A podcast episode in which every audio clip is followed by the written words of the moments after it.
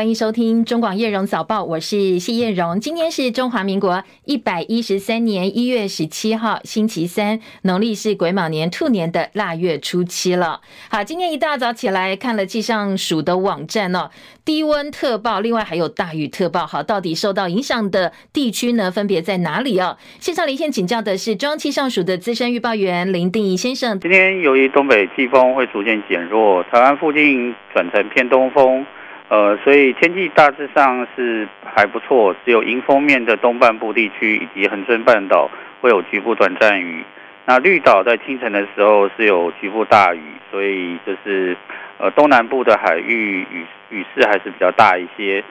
请多留意。那另外西半部地区今天都是晴到多云的天气，各地气温也会回升。呃，预估在西半部高温普遍都在二十四到二十七度。东半部是二十三、二十四度，是白天是蛮舒适温暖的。不过今天清晨因为辐射冷却的效应，温度仍然是比较凉冷一点。那西半部以及东北部普遍都在十三到十六度，花东大概是十七度，其中又以竹苗的温度，呃，局部的温度是比较低的，呃，大概是八到九度左右。但是因为白天因为呃，阳光照射的关系，气温上升也很快。西半部日夜温差是蛮大的，所以早出晚归还是要留意温度的变化，适时的增减衣物。以上气象资料是由中央气象署提供。嗯，第一，我们知道这一波天气大概可以维持两天左右，因为到礼拜五开始又要变天，因为周末有学测哦，所以包括家长跟考生都非常呃这个注意这一波的天气变化。好，这部分邀请第一给大家一些提醒。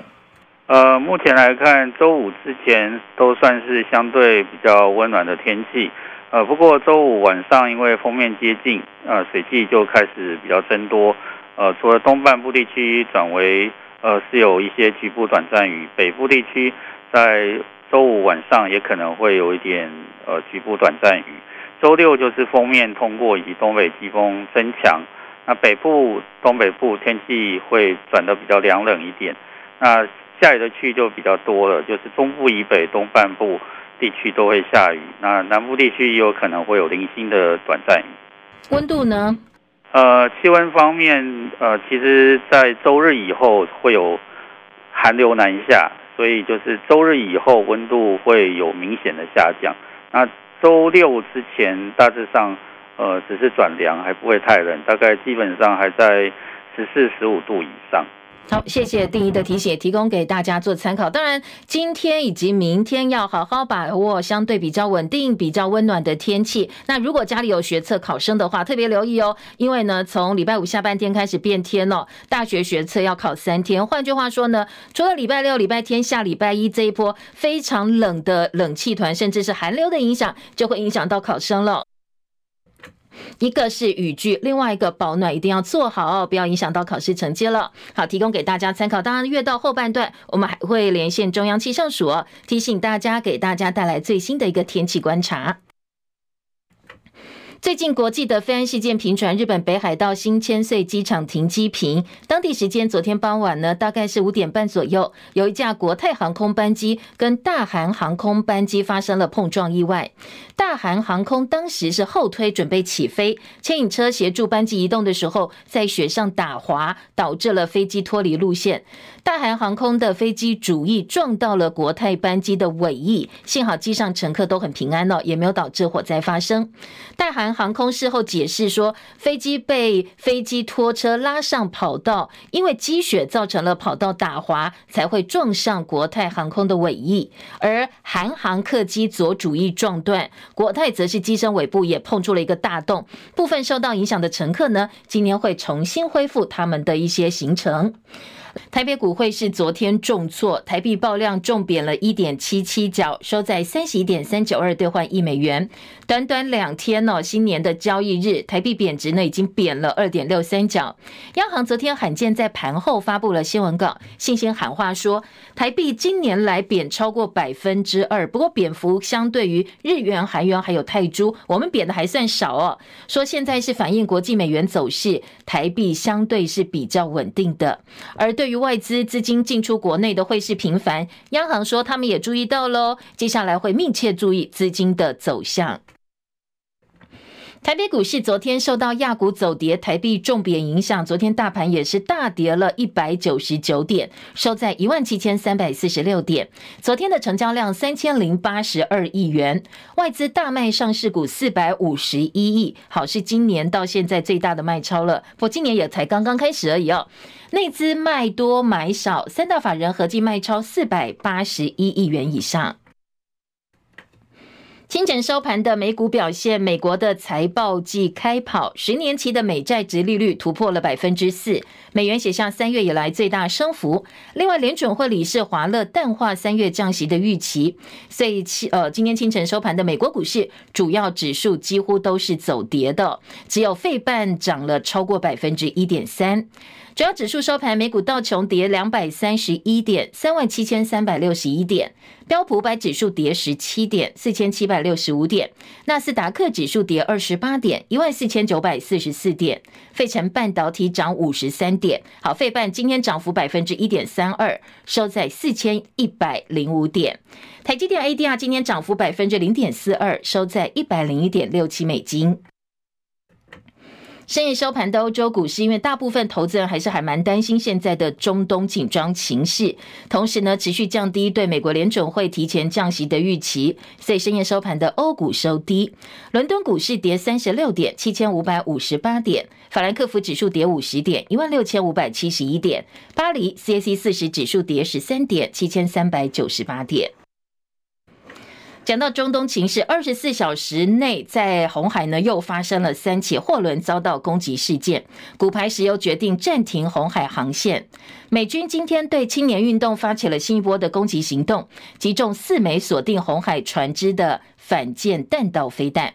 也门叛军青年运动今天说，他们用飞弹击中外海的另外一艘希腊货轮。而在此同时呢，两名美国官员跟路透社表示，美军今天对青年运动发动新一波的攻击行动，击中了四枚反舰弹道飞弹。因为这些飞弹准备要锁定红海的船只发动攻击。好，这已经是美国不到一周的时间之内第三度对青年运动发起的攻击行动。全球经济情况不是很好，投资人对能源需求的担忧，加上刚才提到中东紧张情势不断升高，美国极寒天气也干扰了原油的生产。今天国际油价是小跌小涨作收，纽约商品交易所西德州中级原油二月交割价小跌二十八美分，每桶七十二点四零美元；伦敦北海布伦特原油三月交割价小涨十四美分，每桶七十八点二九美元。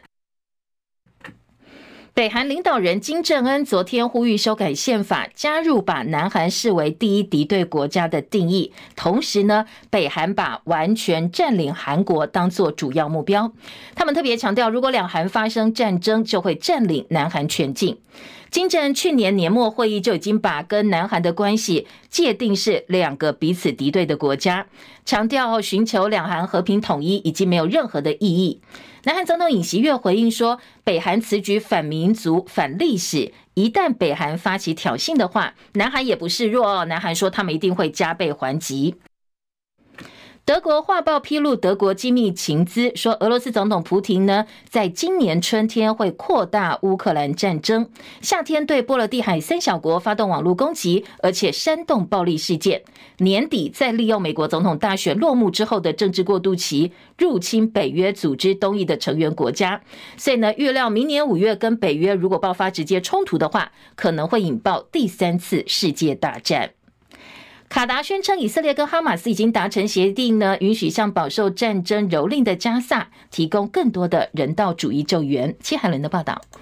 美国有线电视新闻网 CNN 报道，卡达外交部发布消息指出，在以色列和哈马斯之间促成了一项协议，将向加萨的以色列人质提供药品，以换取向受影响最严重的平民提供药品和人道主义援助。声明中说，这项协议是和法国合作促成，药品和援助物资周三将有两架卡达军机从杜哈出发，飞往埃及，为送往加萨地带做准备。目前不清楚药品何时抵达加萨。药品将会送到以色列人质手中，而物资将被运往加萨分发给平民。英国广播公司 BBC 报道，经过以色列三个多月的轰炸，相关地区局势十分严峻。在此同时，美国希望透过进一步谈判，能够释放更多人质。一般认为，还有超过一百三十二名人质被扣押在加萨。记者戚海伦报道。美国爱荷华州当地时间十五号晚间进行该州共和党党团会议，举行美国二零二四总统初选的第一场选举。根据美国媒体报道，前总统川普在爱爱荷华州党内初选大胜，他领先第二名桑德斯超过百分之三十，为呃也帮这个川普重新回白宫的选战打出了第一个这个相当漂亮的第一仗。川普大喊团结，说呢，他十一月要夺回国家。川普获得爱荷华州党团提名，也再度确立了他在共和党内的主导地位。二零二四总统大选落幕，民进党赖清德当选，各国政要纷纷祝贺。菲律宾总统小马可仕也发表贺文，文中以下一届台湾总统来称呼赖清德。好，这样一个用字呢，相当罕见。中国大陆外交部发言人毛宁昨天批评小马可仕严重违反了一中原则，粗暴地干涉中国内政，接着建议他多读读书。正确的了解台湾问题的来龙去脉，而菲律宾外交部对此解释说，菲律宾政府恪守一中原则。他强调，小马可是是为了感谢台湾接纳二十万菲律宾移工，所以才发文道贺的。继续焦点转回国内哦，政治话题。二零二四总统大选，国民党落败，孙文学校的总校长，国民党的中评委张亚中，他昨天开了第一枪，点名国民党党主席朱立伦一手主导总统选战，但是二度落败，所以他说这个朱立伦呢，应该要循惯例下台负责。朱立伦如果不下台，能够进行这种改革吗？整个一个国民党这个过程，我们看到的是朱立伦主席的乾纲独断，一手主导的这一次总统的选战。但是败选呢，一个对制度都不怎么遵守的人，请问如何期待他能够做整个党的彻头彻尾的改革？朱立伦主席已经担任过两任党主席了，如果你真的愿意改革中国国民党，你应该已经改革完毕了。而你在你就任的两任党主席任内，两次总统大选你都落败了，你们还认为朱立伦主席能够承担着彻彻底底改革的重任吗？好，新北市长侯友宜选后回归市政工作，面对党内检讨声浪不断，侯友宜昨天重申败选责任他一肩扛。而张亚中其实也点名侯友宜哦，说很多政策呢，侯友宜都是开始选了才急就章，逼支持者接受。那侯友宜也对此做出了回应。选举的过程，这个难免大家都有一些不一样的看法。那选举完了以后，我觉得。侯友谊才是面对这一次选战最重要，而且要一肩扛起的所有责任的负责人。所以，任何一个批评、指责，或是对党有些情绪性的，请不要忘了，侯友谊才是这一场该负责任的主帅。好，其实这两天侯友宜被质疑的还包括他选后两度公开道谢哦，赵少康也谢了，朱立伦也谢了，好多党内同志都谢了，两次都漏掉了前韩呃高雄市长韩国瑜哦，都没有提到韩国瑜，所以外界就想哦，侯友宜跟韩国瑜是不是有心结呢？昨天侯友宜是这样说的：我非常谢谢国瑜兄哈，其实在开票当天晚上。就特别到选办来给我致意，我都表示十二万分的感谢。任何人帮助侯友谊的人，我永远不会忘。在我最辛苦的选举的过程当中，大家伸出援手，不管他是在哪一个角色，我永远记得这个情是我一辈子，我会把它记在心里。而且，如果我能够适时的回报，我一定全力以赴。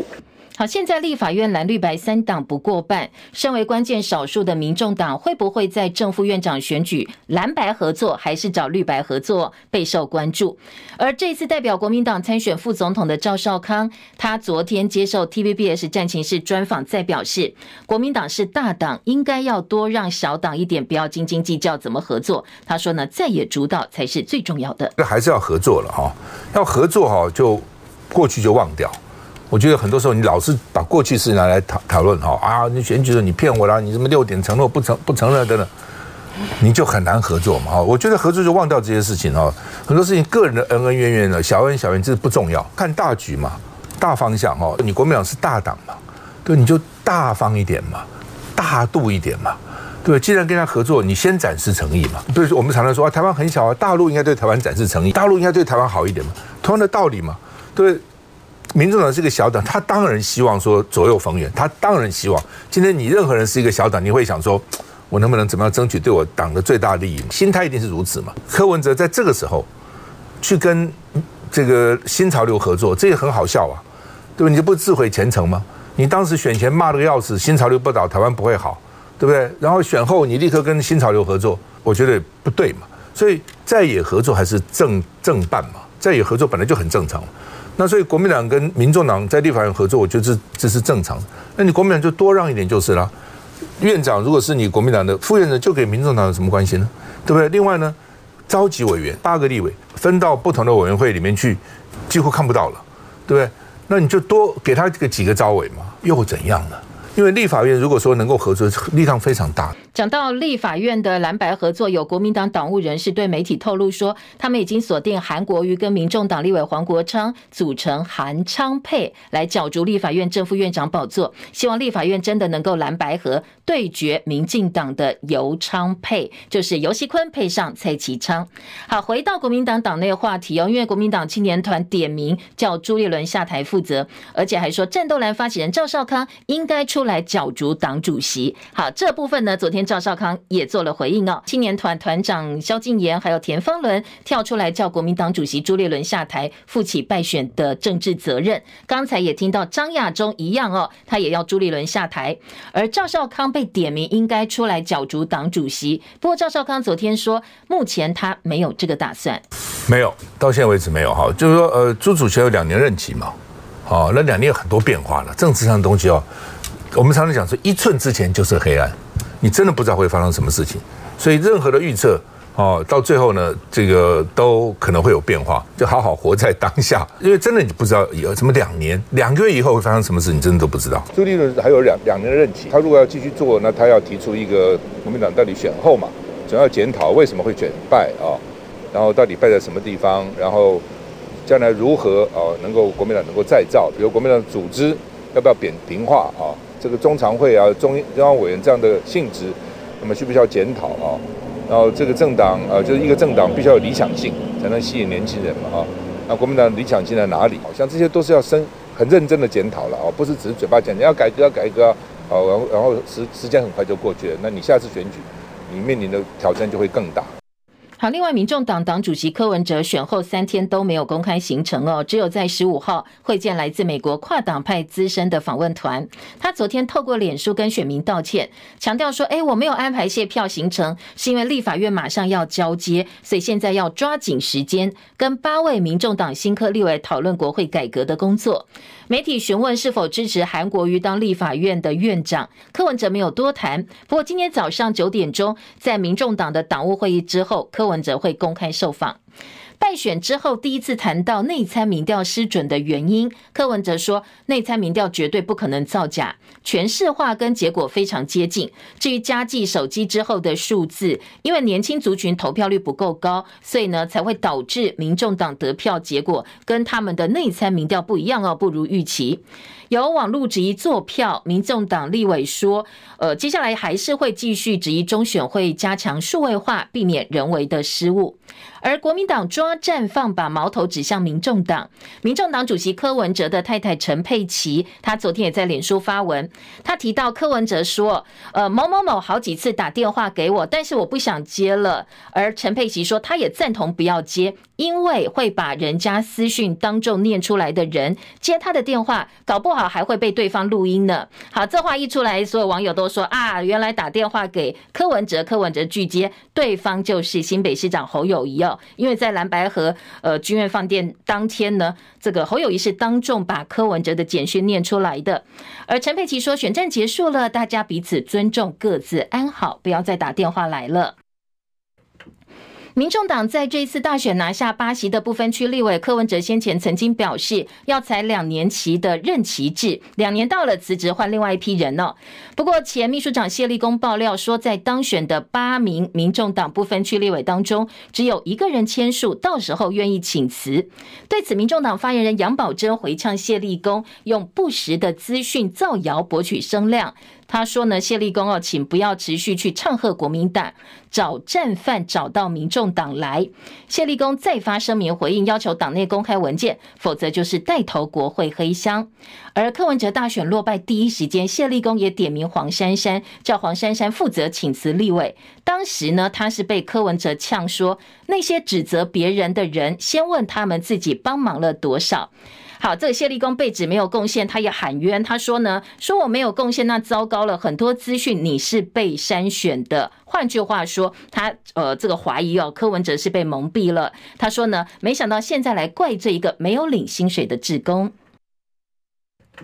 好，昨天另外一个重要话题是高端合约公开了，因为高端合约的争议延烧是总统大选政治攻防焦点之一，当然在选后持续受到讨论。疾管署昨天说，针对卫福部疾管署高端疫苗的采购争议，因为高端昨天在董事会同意提前公开采购合约，所以卫福部开了记者会公开合约内容。疾管署的署长庄仁祥说，合约的内容是保密五年，而不是所谓的封存三十年，而且他特别强调哦。签保密合约不是只有针对高端，BNT 跟莫德纳也都有保密合约，原约定保密期限。是到这个合约签署日后的五年，呃，未遭公信，我们就双方就都同意啊，提前公开。这个合约事实上是呃分两次签的啊，在二零二一年七月十九号就增加了这个保密合约啊，它的条文就是双方同意对机密性的资料的保密义务啊，自合约签署日起满五年后解除啊，或是经由双方另行以其他合约约定解除保密责任，的确是保。保密只有五年，并没有所谓的封存三十年这个问题哦。好，昨天公布的合约内容有几点争议哦。一个是高端一剂价格呢，从本来七百块到高端自行公布八百八十一块钱，差距很大。昨天庄仁祥说，高端八百八十一块钱包括冷链、冷藏，还有预防接种、受害救济等等费用。他说，国外大厂的合约没有包括这些费用，所以呢，不能够一概而论。而民众党团批评高端疫苗合约在二零二一年七月十八号通过审查，取得了紧急使用授权 EUA 之后，第二天就进行了契约变更，新增保密合约。好，这部分刚才庄仁祥也说了。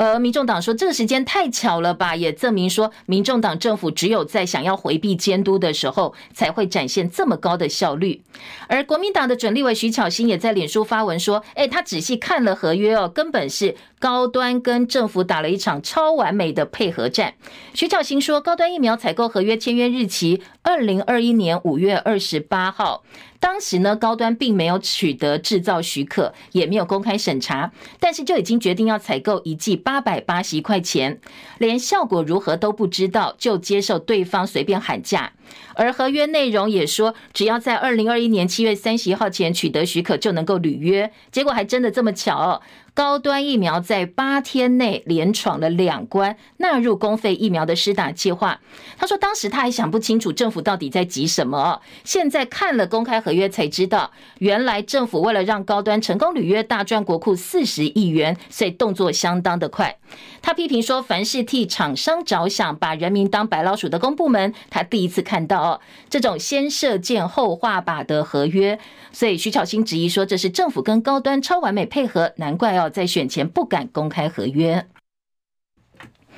流感疫苗飙上最高峰，疾管署昨天公布国内国内类流感上周就诊人次十二点七万人次，写下十年同期新高，而且有四十二例的重症个案，十一例的死亡病例，其中有一个小女孩只有七岁，感染之后不幸发生罕见急性坏死脑病变，发病五天之后不幸身亡，也是这一次哦流感疫情到目前为止年纪最小的个案。机关署特别提醒，疫情还在升温，可能一月二十八号到二月三号会达到最高峰。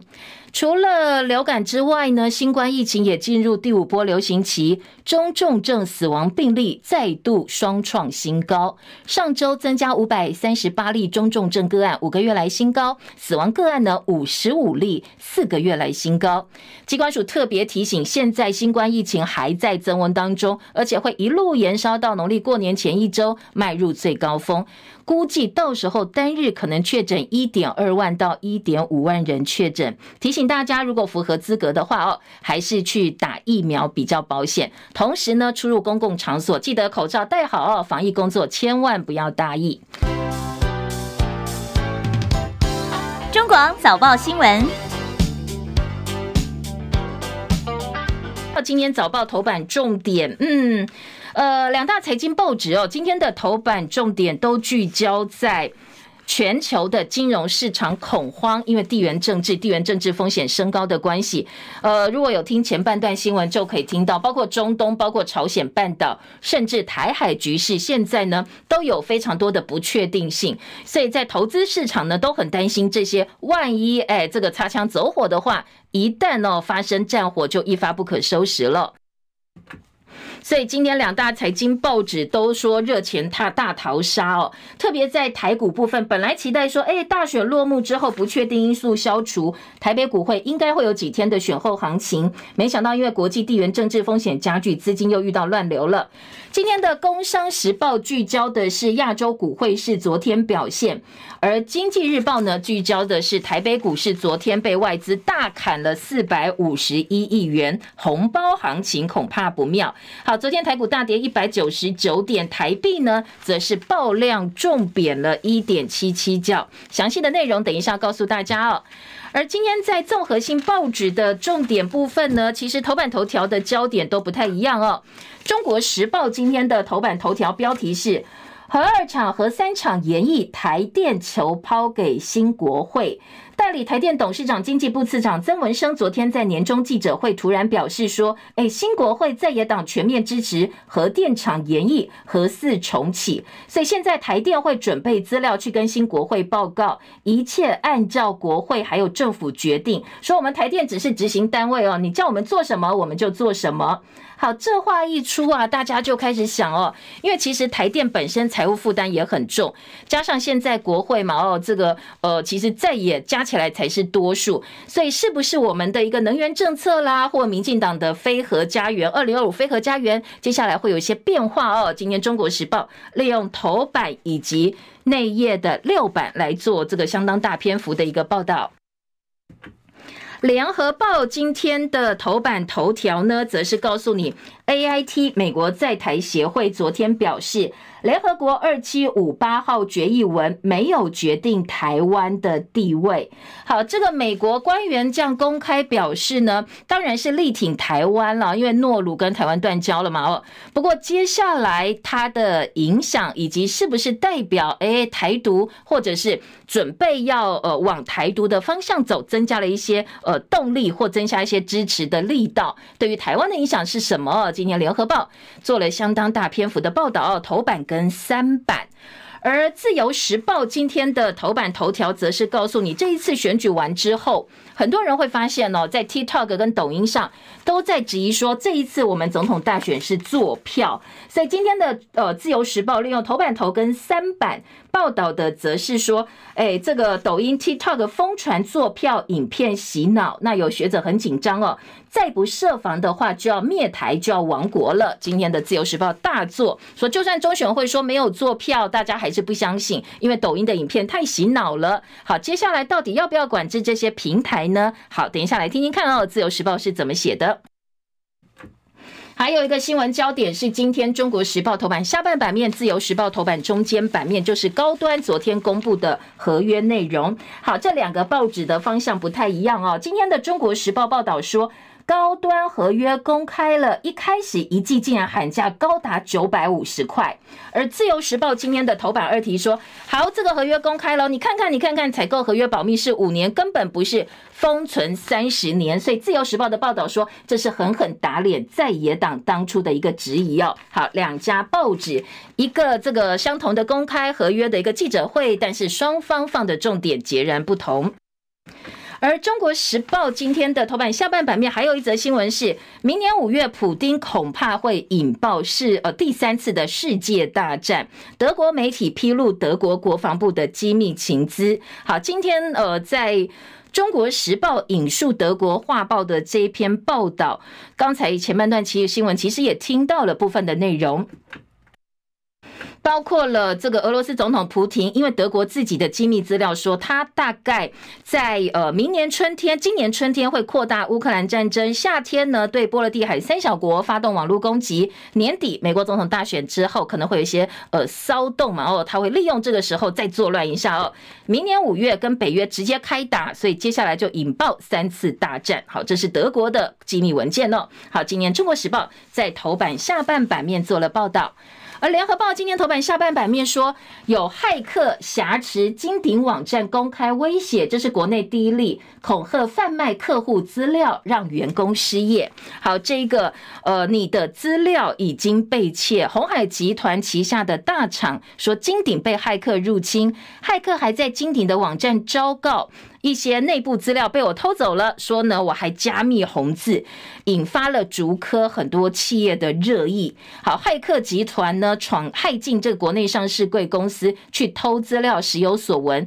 但是这是第一次这么嚣张哦！你骇客偷了资料之后，直接挟持这些网站，昭告天下说对，东西被我偷走了。大家本来都是掩耳盗铃，不敢公开，没想到这一次这么嚣张哦！今天在联合报的二版。说亚太的骇客攻击台湾占百分之五十五，因为我们是科技供应链的重要地方、重要基地，所以变成了骇客头要头号目标。他们可能要钱嘛，哦，所以呢来勒索你。二零二三年上半年每秒发生一点五万次，但是报案的只有二十件，因为企业说我报案也没用啊。呃，又担心让外界知道会对我的商誉受损，所以其实很少人去报案。追查骇客入侵的路径，才可以帮助企业找到问题。那有一千四百四十九家上市贵企业已经设资安的专责机构了。好，这个金鼎被害的事件，今天联合报做了大篇幅的报道，带大家一起来关心关于这些科技妨害以及治安的问题。联合报联合国的这个二七五八号决议，AIT 怎么解释？要从这个新闻来听起哦。联合报大标题说，联合国二七五八号决议文，罗森伯格指没有排除任何国家跟台湾建立外交关系。AIT 说未决定台湾地位。美国国务院表示，诺鲁跟台湾断交让人很失望。而大陆外交部回应说，我们中国从来不拿原则做交易。罗森伯格是针对诺鲁突袭式宣布跟中华民国断交，跟中华人民共和国建交。他表示，我们挺台湾有意义的参与国际，对诺鲁的决定是国家主权自主决定，但是从美国的立场是相当失望的。好，因为诺鲁先前宣布他们是基于一个中国原则，跟联合国二七五八号决议文正式跟中华民国断交，而。美国的国务院特别强调，中华民国、中华人民共和国常常许下最后没有兑现的承诺，台湾才是可以信赖的民主伙伴。美国未来会持续扩大跟台湾的往来，符合美国长期的一个中国原则。罗森伯格是美国在台协会 AIT 的主席，他说，联合国二七五八号决议文并没有决定台湾的地位，也没有排除任何国家跟台湾建立外交关系，也没有排除台湾有意义的参与联合国体系，所以美方很失望看到诺鲁用二七五八号决议文的内容来对台湾施压，限制台湾在国际舞台上的发声，也影响到台湾跟其他国家的一些关系。今天的三版哦，《中国时报》三版说，诺鲁引二七五八号决议跟台湾断交，AIT 表示失望，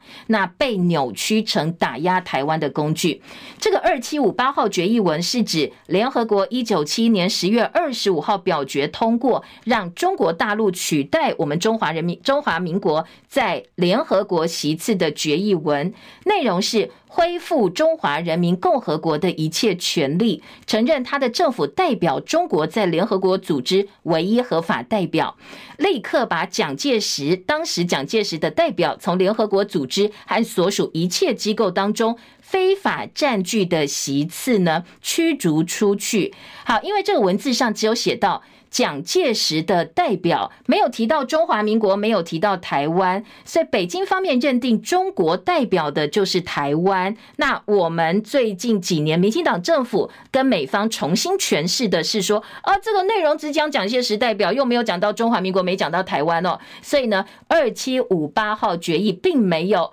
定位台湾，也没有帮台湾做任何的一个决定。好，这个是双方的一个解释哦。所以呢，美方这一次就呃，据此呢顺势说，你看里头没有讲到台湾啊，所以台湾有权利参与任何国际组织，那其他国家也可以跟台湾或中华民国发展他们的外交关系哦。中国时报另外有说，断交声明强调二七五八号决议。大陆学者说，呃，认为这是不涉台的论调呢，根本是美国官员刻意的误用。说台湾在国际上的空间跟当时做成决议的这个精神，其实呢，当然是有关系的哦，怎么会没有关系哦？说不管呢内容是如何，其实中国这个台湾就是中国的一部分。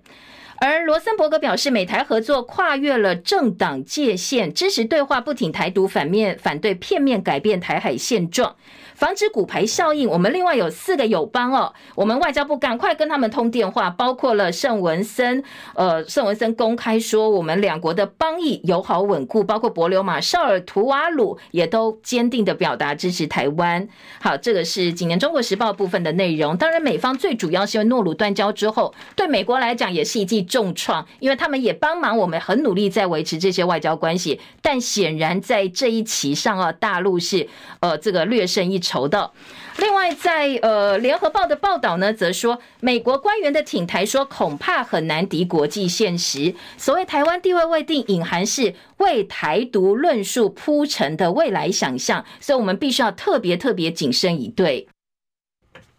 联合国记呃联合报记者罗应聪在特稿当中表示说，其实你看台湾近年的外交处境。八年掉了十个邦交国家来看，其实美国就是口惠嘛，实不至。那你自己到底有没有跟中华民国建交？就没有啊。你的一个中国原则就是中华人民共和国。今天联合报在特稿说，其实口惠恐怕还是很难敌联合国体系跟国际社会的现实。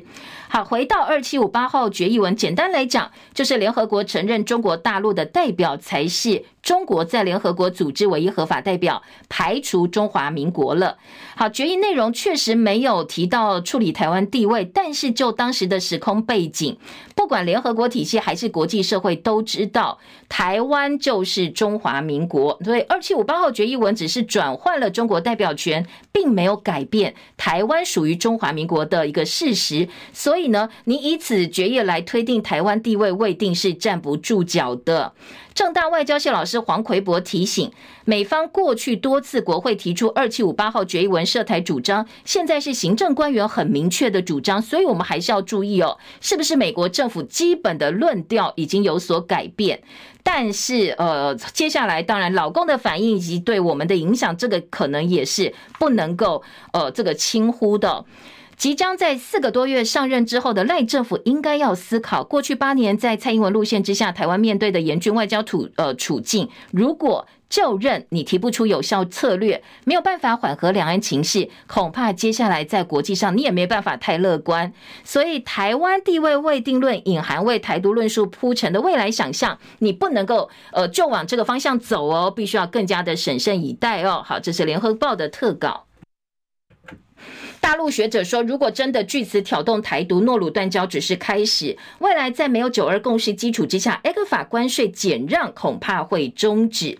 好，另外呢，在赖清德部分，他说呢，接下来对于跟蔡政府的交接，他是充满了信心的。好，今天的这个联合报报道。再来听的是，呃，今天在早报头版呢，《自由时报》哦，TikTok 抖音哦，我们从这边来听起哦。《自由时报》说，抖音 TikTok 疯传作票影片。洗脑，学者说再不设防就要亡国啦。因为抖音 TikTok 就是抖音的海外版叫 TikTok，出现了相当多指控台湾选务作票影片，而且在年轻学生族群疯传。中选会怎么解释、怎么澄清？年轻人还是相信民进党作票。所以学者说，抖音有治安问题，也是中共对台湾讯息战争的平台，政府不能够直接弃守，应该要禁用或降频、限制流量，否则不设防的话，以后就会亡国了。好，这是自由时报今年的头版头。在三版呢，今天自由时报说，抖音散播假消息，检察机关要查办，先要求平台协助下架，再侦办散播者。TikTok 深入校园，公民老师疲于解释，坐票短片疯传，澄清的速度赶不上谣言扩散。要接下来呢，可能事实查核中心针对相关影片查核，证实是错误消息之后，还要加强民间的识读教育。各国都面对言论自由挑战，应对抖音的危害，行政学院呢强调必须做整体的规范。TikTok 伤害民主，立法委员建议说应该要列管或者是立专法来加以因应。好，今天的自由时报针对这个部分做了相当大篇幅的报道哦，来关心一下现在所谓抖音啦、TikTok 这些平台上的一些资讯。好，高端疫苗采购合约，今天自由时报说，呃，是打脸在野党抹黑封存三十年的说法，因为在合约内容讲讲的是保密五年，而联合报呢，今天在内页的四版呢，则强调。高端合约揭晓，新冠疫苗一剂八百八十一块钱，一开始报价将近千块哦，让人看了相当惊讶。高端合约揭晓哦，今天联合报四版说，呃，一开始高端还报一千块钱哦。陈培哲说，疫苗政策制定过程也应该公开。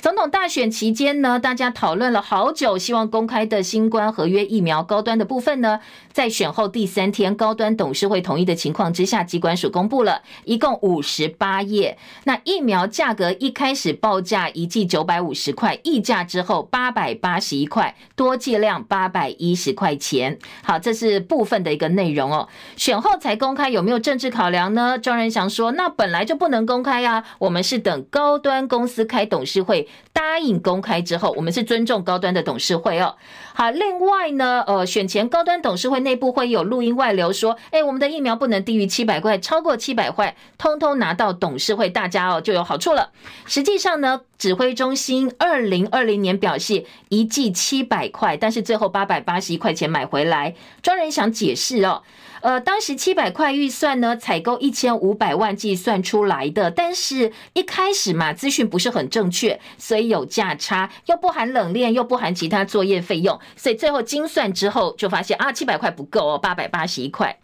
通过 EUA 当天改合约，再也说怎么这么怪呀？为什么那么巧哦？EUA 当天通过，立刻改合约，重新定了更严格的保密合约，真的太诡异了。呃，有没有其中有问题呢？而屈彦成联合报记者说，选后才公布，难怪会被在野党批评，说是清理战场，给赖清德一个交代。但是很多的质疑并没有因此而解决哦，所以这个部分呢，恐怕。并没有到此画下句点。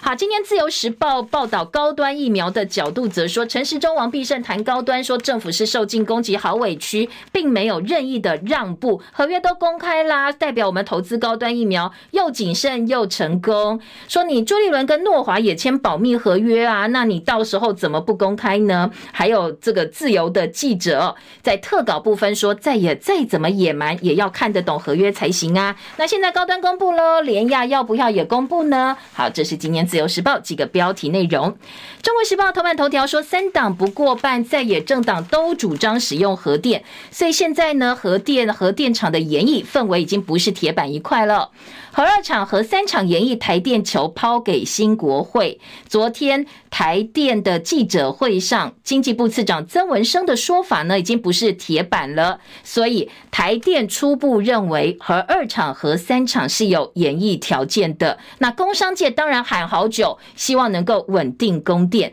所以接下来要提核安老化的管理方式。但是在野民众党批评说，那你是不是二零二五非核家园要跳票？所以呢，你卸责给新国会，现在说我通通听你国会的，那你自己当初的一个呃支票，当初花了那么多钱，你看我们燃料棒也通通送出去了，那这部分到底有没有人应该要负责呢？而在民进党的部分则说，呃，当然啦，我们备转容量率是不会缺电了哦，但是呢，要做总体的一个评估。好，《中国时报》今天在呃内页的。六版说绿电加涨价压力太大了，说呢非核神主牌松动，六成选民支持核电厂延役总统候选人，所以赖政府建议他哦，你现在其实新国会就是你一个很好的下台阶哦，所以你干干脆哦借力使力去调整一下，现在显然不符合台湾需求的二零二五非核家园的一个目标。中国时报说，昨天这一场台电的年终记者会看起来是寻常，但是呢，面对核电议题有一些不一样的一个味道，因为呢，台电现在把球丢给了遵照国会跟政府的决定。换句话说，核能已经是选项，不再全能否定了。合计拿下六成选票，两位在野党都主张核电厂延役，这就是民意呀。所以呢，说赖清德，你看到民意了没有？要不要顺势？哎，新国会就是你的下台阶哦。而今天的自由时报另外也告诉大家，确实产业用电第二季复苏，供电会增加四 G 的机组，可能我们的尖峰用电会写下新高哦。或许哎，这个也是台电昨天记者会哦这样一个说法，因为他看到了接下来可能我们的用电量还会大幅的增加。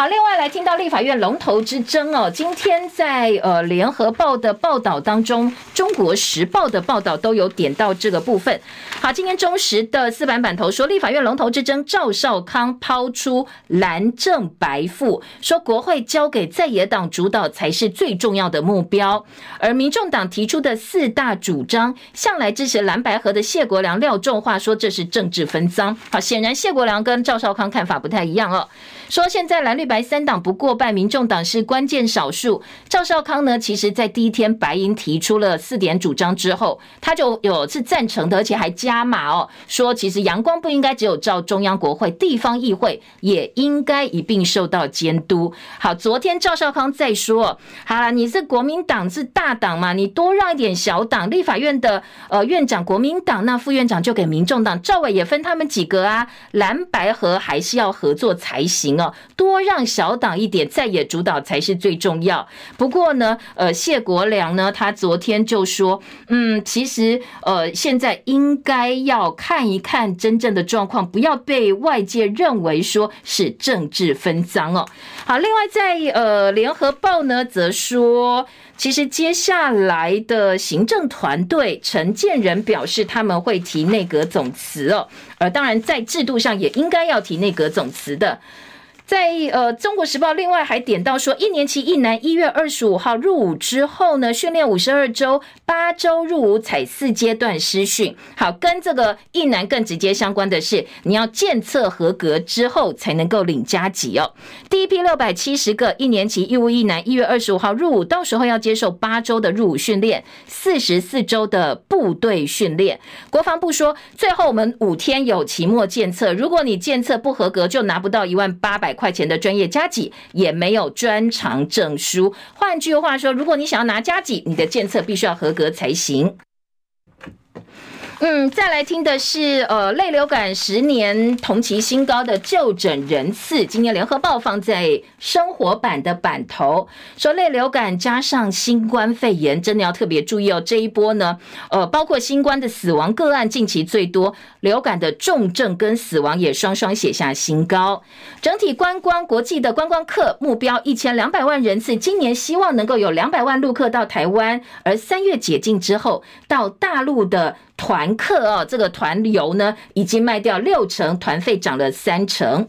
泰鲁格事故四十九人死亡，台铁前三名高官被惩戒，交通部前次长齐文忠记过一次。还有涉嫌掐死马国籍女大生的男子，一审被判处无期徒刑，嫌犯说是呃捅死加工自杀，但是被法官认定是杀人。宪法法庭昨天激辩的是什么？没有一百六十公分不能够当女的消防员吗？有人去申请释宪，说这就歧视我们矮子哦，矮个子的人了哦。但是呢，消防署说啊，我们的工作就有身材的需要，太矮真的不适合，所以一百六十公分是门槛。再来听的是今天的财经报纸呢，《工商时报》说台股有六大利空，恐怕会影响到谢票行情，而外资呢在台币部分带打带跑，所以接下来面临三十一点五元的保卫战。昨天台币重跌一点七七角，重贬了一点七七角哦。央行说没关系，我们会适度调节哦，投资人不要担心。时间到了，谢谢大家收看收听，记得哦，这两天要把握阳光，接下来要变天喽。明天同一时间再会，拜拜喽。